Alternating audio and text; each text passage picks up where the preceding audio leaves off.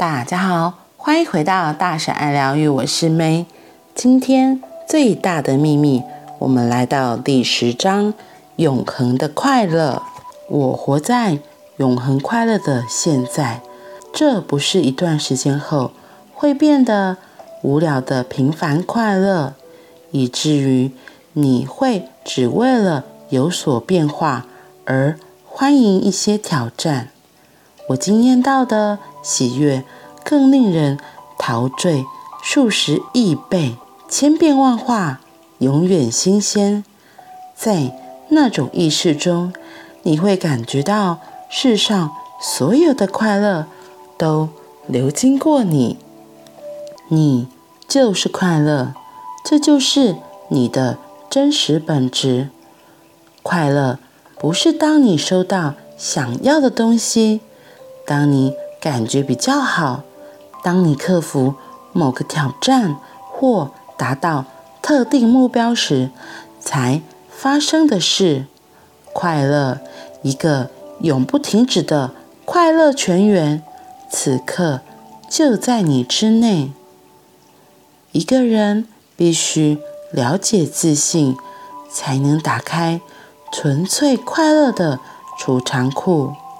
不要指望从城市生活中获得纯粹的平静与快乐。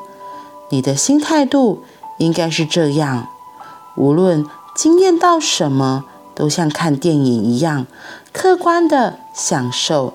你必须在自己之内找到真正的平静与快乐。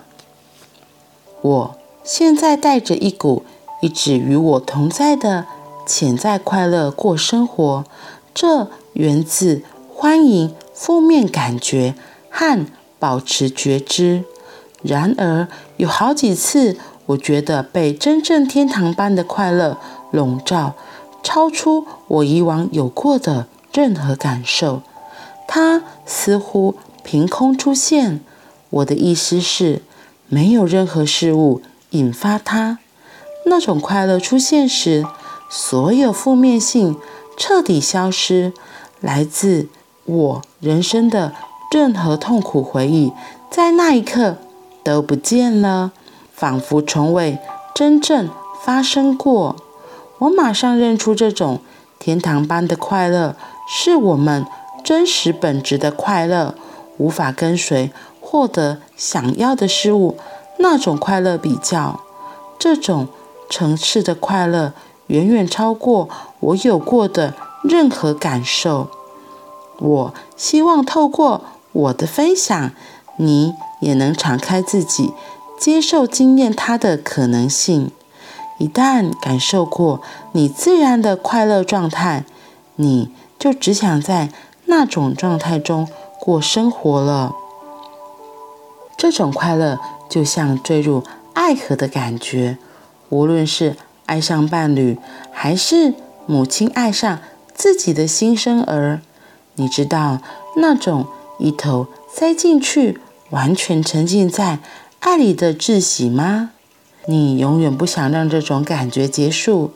坠入爱河时，之所以会惊艳到这种天堂般的感受，是因为我们在另一个人身上失去了自己。而当我们失去小我心智，觉知即刻出现在前景，洋溢着喜悦和天堂般的快乐。所有人都在自己的每个行动中寻找同样的事物，世人称之为终极的快乐。我们叫它“我所示的我”。找到你自己。你就找到了最大的快乐，获得最大的满足。简而言之，快乐就是成为你的自信，不是你大部分时间假装的那个有限的自我，而是你所是且一直都是的无限的自信。这就是你经验到其他所有事物之前。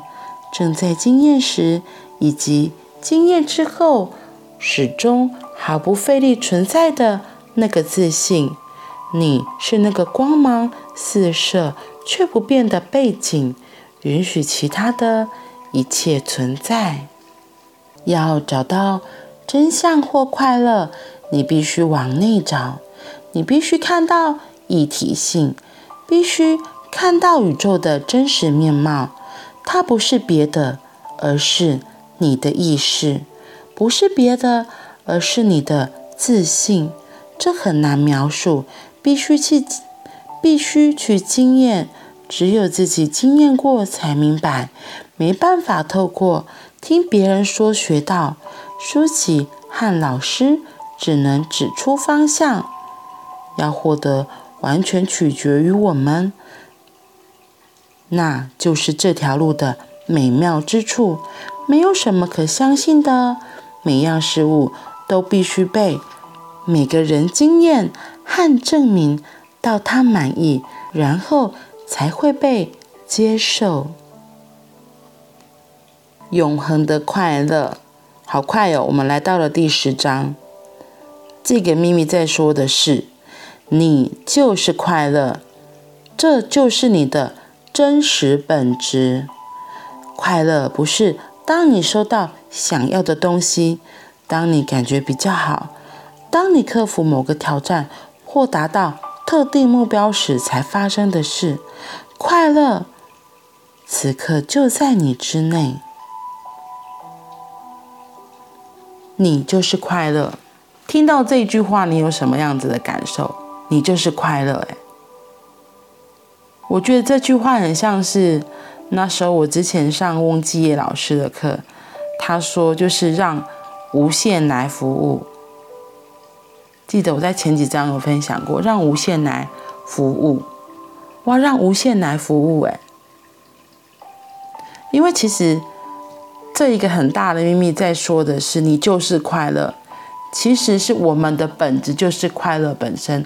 当我们真的处在全然的接受所有一切的发生，不要去批判，不要去贴标签，不要去抗拒，好的感受，不好的感受。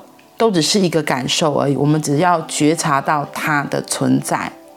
像他后面有提到的，就像看电影一般，我们在看电影的时候，会跟着剧中人笑，会跟着剧中人悲伤难过。那是因为我们有一个自己很清楚知道，这就只是在演一出戏，它就是一场电影。可是我们有时候，当我们入戏太深，我觉得这就很像抓住感觉一样。或者是帮我们自己贴上那些标签，因为这些标签，或是我们抓住了这个执着，才让我们导致我们不舒服、不快乐的感觉，这才是让我们不快乐的原因。如果我们可以让自己真的像在看电影，把自己置身事外，只是，只是能够哦，原来我现在觉得很开心，哦，原来是这个事件让我觉得不开心。我们能够跳脱出来，就像在看电影一样来看我们自己现在过的生活。其实真的还都会觉得，嗯，好有意思哦。为什么这样子的状况会导致我有这样子的感受？所以就是要让我们自己有一个新态度，是无论经验到什么，都像看电影一样客观的享受，然后在自己的内在中找到。真正的平静与快乐，而不是去跟别人要，或是等待别人来给你快乐。就像也很多人都会说，其实我们自己就是爱本身。因为你看，像孩子，像小孩，他们在婴儿的时候，他们是会自发性的笑，然后很开心、很天真、很无邪，然后。他们就是很全然的做他们自己。他们现在觉得想哭，肚子饿就哭了，然后大便不舒服，他们就哭了。然后他们觉得很开心的时候，他们就是呵呵呵的，就是笑了，很纯真的活在他们的那个当下，没有说要去讨好啊，要去配合别人啊。我觉得这个这些行为都是长大以后习学习来的。戴麦勒出自《觉知与大师对话》里面就有说，快乐是我们的自然状态，快乐是小孩子的自然状态。天国是属于他们的，直到他们被社会和文化污染和毒害。要获得快乐，你不需要做任何事，因为快乐无法被取得。有人知道为什么吗？因为我们已经拥有它了。你要如何取得已经拥有的事物？那你为什么没有经验到它？你必须放下幻想。你不必为了快乐增加任何事物，而是要丢掉某样东西。人生是不费力的。愉快的，它只有对你的幻象来说很艰苦。那要怎么达到前面说的那些状态？我自己的感觉是，真的就是要对所有的状态做事，不管发生什么样的状况都接受。因为你只要一抗拒，抗拒就起来了，然后而且我们很容易真的惯性就是对。讨厌或是负面的事物，会觉得 抗拒、排斥，以至于我们就不想要去面对、迎接它。问题有时候是，我觉得有时候是我们的感觉会骗了我们。我们觉得有时候好像这样状况是不好的，可是有时候你打开状况才会发现，哦，原来其实这边有别的有趣的事情、好玩的事情在里面也正在发生着。要怎么能够觉知到这些事情？然后愿意敞开自己，我觉得这两个态度是更重要的。因为当我们能够全然的敞开，对所有的状况都说好，都接受，然后有个觉知出来，提醒自己，哎，现在的状况是什么，而不是抓住那个状况，或是推开那个状况。这样子，生命的河流自然也会流动。那流动，经过不一样的状况，就会有不一样的风景。你就会像在看戏一样，提醒自己，就像在看戏一样，看看自己所有发生的经验，你就会突然，哎，原来是这样啊，哦，是这样哎，其实很有意思。然后如果可以的话，我真的觉得常常去大自然，然后多跟小朋友接触，是最容易能够。让你自己的心可以开心快乐起来的。像我自己就觉得现在自己还蛮幸运，就是一来是我自己现在的工作环境真的还蛮多小孩的，然后再就是我女儿也还小，她常常也会有一些突发奇想的动作，然后就是会逗我笑，或者让我觉得真的很可爱，我就自然会笑出来。重点是我们一定要给出相当的空间，允许他。他才能够，他才会做那些事情，他也会很跟他自己的自信。他现在想做什么，他就做，他也不会想太多。因为如果是一个都被限制说不可以、不可以的小孩，他其实真的会比较僵硬，然后就是怎么讲，比较呆吗？就是比如说像常看电视，或是他都是玩电玩，他就是思想什么都比较局限，创意真的也会比较少。为什么很多研究都会说叫小孩就是真的在尽量在十二岁以前。不要接触太多的三 C 产品，他们有时候看了就上瘾，然后就就变成了一个大的马铃薯坐在那里，那动不动就讲话之后，他们的创造性当然就会减低更多。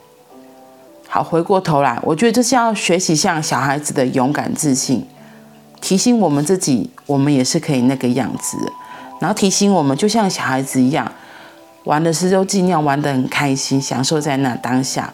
我们的快乐就可以一点一点的再被我们给找回来。嗯，记得你就是快乐，那是我们的自信。那我们今天就先到这里喽，我们明天见，拜拜。